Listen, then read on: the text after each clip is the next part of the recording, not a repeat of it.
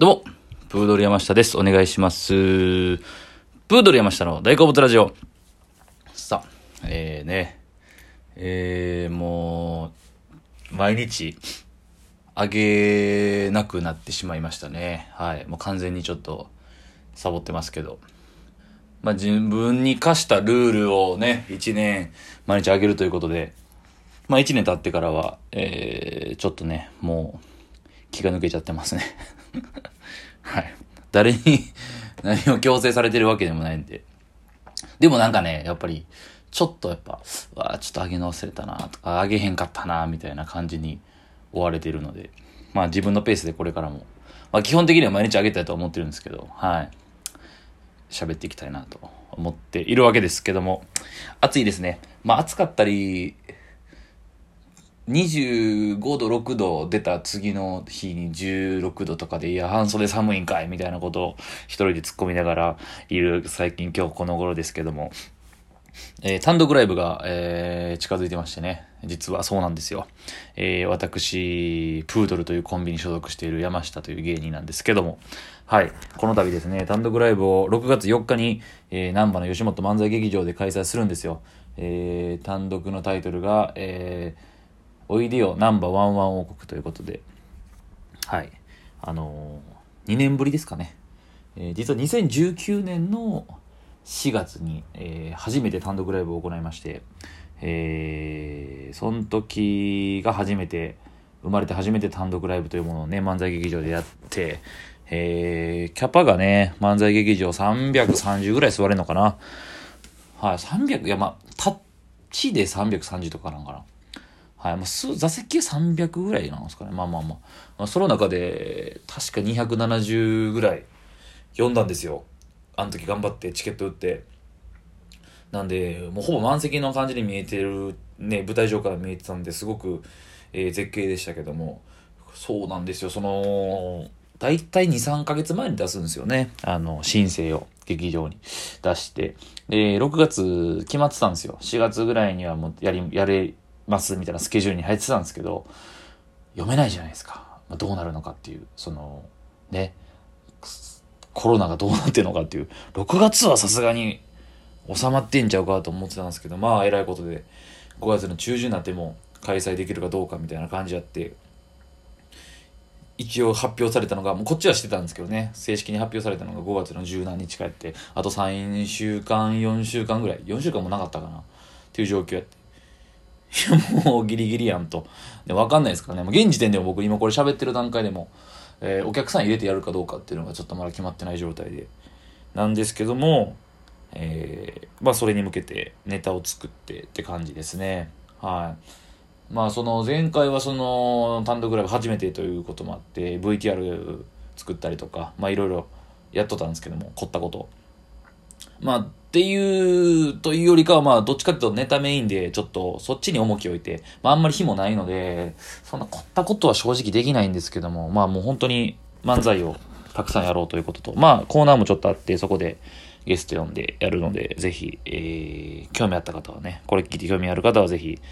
調べてチケット買っていただきたいなと思います。もう一週間ちょいなんで、はい、よろしくお願いしますということなんですけども、最近ハマっているのは、ヴィンチェンツォ。見てます。はい。ネットフリックス、韓国ドラマ。えー、韓国ドラマ自体にハマるのが久しぶりですね。まあ、正直韓国ドラマのという枠の中で探してはないので、でもちょっとあまりにもあの、一時の去年の、えー、イテウォンとか、えー、愛の不時着、波とまではいかんくても、まあでもそれぐらいに迫るぐらいの人気っぷりというか話題になってたので、まあ、その、基本的に僕はミーハーなんで、話題になってるものを見なくちゃいけないということで、ヴィンチェントを見始めて、いや、面白いっすね。あの、まあ正直に途中なんですよ。全部で20話ぐらいあるのかな。で、今8話ぐらいまで見てます。いや、でもあの、ハマる人が、てかおもろいっていう人がいるっていうのがわかる面白さというか、すっきり系っすね。気持ち。見てて、逆転系の悪いやつを倒すみたいな痛快さがあるので、あれはハマるやろうなと思いますね。ビンチェンツォ。うん。あのー、まあだからその、ただね、アメリカとかのね、えー、最近のネットフリックスのドラマの感じで言うと、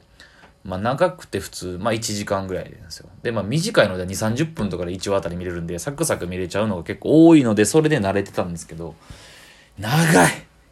!1 話あたり1時間半ぐらいあるんですよ。もう韓国ドラマのこれ特徴なんかな？なんでなんやろうって思うぐらい。長い。だからなかなか進まない。だから、まあ、一気にね、見れば、見れればいいんですけど、僕も1話、2話ごとぐらいにちょこちょこ見てるんで、はい、20話まだ結構あるなって感じなんですけど。だって、いや、愛の不時着とかも15、6話やったんちゃうかな。多分。イテウォンもそれぐらいでしたっけ？はい。だから、逆によう続くな、脚本持つなというか、もう結構ね、僕今8話なんですけど、もうどでかいの2、3個来てるんですよ。どでかいのが。2、3個来てて、ようその持続、まだ次の展開、次の展開でいけるなって感じなんですけども、そこは関心というかすげえなというか、はい。まあ、全く知らない人のために軽くあらすじを言っておきますと、えー、ヴィンチェンツォっていう、まあ、これ人の名前なんですよね。ヴィンチェンツォ・カサノという、えー、人物が主人公なんですけど、えー、韓国系イタリア人の話なんですよ、主人公が。で、この韓国イタリア人のヴィンチェンツォ・カサノは、えー、正体というか、まあもうそれは最初に明かされるんですけど、えー、イタリアマフィアの弁護士なんですよね。イタリアに住んでて、イタリアのマフィア、ヤクザですね、言うたら、の弁護、顧問弁護士みたいなのを務めていて、で、まあ、えー、本当に表向きというか、まあ、弁護士は弁護士なんですけど、まあ、その、えー、やり方というか、えー、マフィアでの、えー、なんですかね、渡り方みたいなのが、ものすごいその、残忍というか、もう手段を選ばない。もうその、えー、目的を達成するためなら手段を選ばないという、えー、もう全然人殺しますね。っていうような、ものすごい、悪いというか、まあ、そうそう、手段を選ばないというか、もうその容赦ないというかね、そういうやり方の弁護士、マフィア弁護士なんですよ。まあ、ほぼマフィアですわ。はい。で、この人が、まあ、とある事情で、韓国に来て、で、まあ、ある目的を達成するために、えー、まあ、言うとお金ですよね。で、それをまあ、ゲットしてすぐ買えるっていう当初の目的だったんですけども、まあ、あるよあるよという間に、いろんな、えー、韓国のそのいざこざ、韓国国内での、まあ、その目的を達成するための、まあ、とこに行くんですけど、そこでいろんな人に出会って、違う事件とかいろんなものに出会うんですね。そこで、えー、韓国の中でのこのやり方ですよね。そのいろんな事件。まあ、弁護士な、まあ、もう、主に弁護士なんですよ、出てくるのが。まあ、その、えー、相手役の女の人も弁護士ですし、まあ、主に出てくるのが、その、弁護士と弁護士のめた裁判であったか、そういう戦い、えー、まあ、言ったら巨悪もう、韓国のこれは特徴なんですかね財閥というか、企業ね。もうそういう金持ちが牛耳ってるみたいな、それを、ザ、金持ち、ザ悪みたいな。まあそう、イテウォンとかもそうでしたけど、そ、そこに、えー、ついてる弁護士たちがまたこの悪かって、それをこう、えー、弱小事務所の弁護士、事務所のところの弁護士に、えー、ついて、それで戦ってみたいな、えー、感じなんですよ。で、まあそこでとどまり、ざるを得ない理由とかもどんどん出てくるんですけど、そのね、韓国内で、での、イタリアでマフィアを相手にしてた時のやり方を韓国に持ってくるみたいな。で、その韓国内でそのやり方で戦っていくみたいなのが、もう痛快で気持ちいいんですよね。まあ正直ありえないやろと。なんやそれって言いたくなるんですけど、いやでも、あのー、おもろいっす。面白い。あの、普通にドラマとして面白いんですけど、ただ、ちょっと思うのが、あの、コメディシーンが、あの めっちゃ多いですね。思ってたより。そのなんかパッケージというか、ジャケット？フライヤー？まあなんですかね、そのまあ、ネットフリックスに出てる、画面上に出てる感じのとは、印象はちょっと違って、あのー、めちゃくちゃ、コメディが、要素が多くて。で、なんか、別にいいんすけど、なんかやっぱちゃいますよね、日本の感じとは。ドラマの中で、日本でのやっぱコメディの感じって、なんかこう、ちょっとこう、古いかなというか そこを含めておもろいんですけどね、可愛らしいというか、あのー、なんか日本人がこれやってたらなんか、どうなろうというかあの、変な、ここ笑うとこですよ、みたいな。ぽよーんみたいな。コーンとか、その、ちょっと、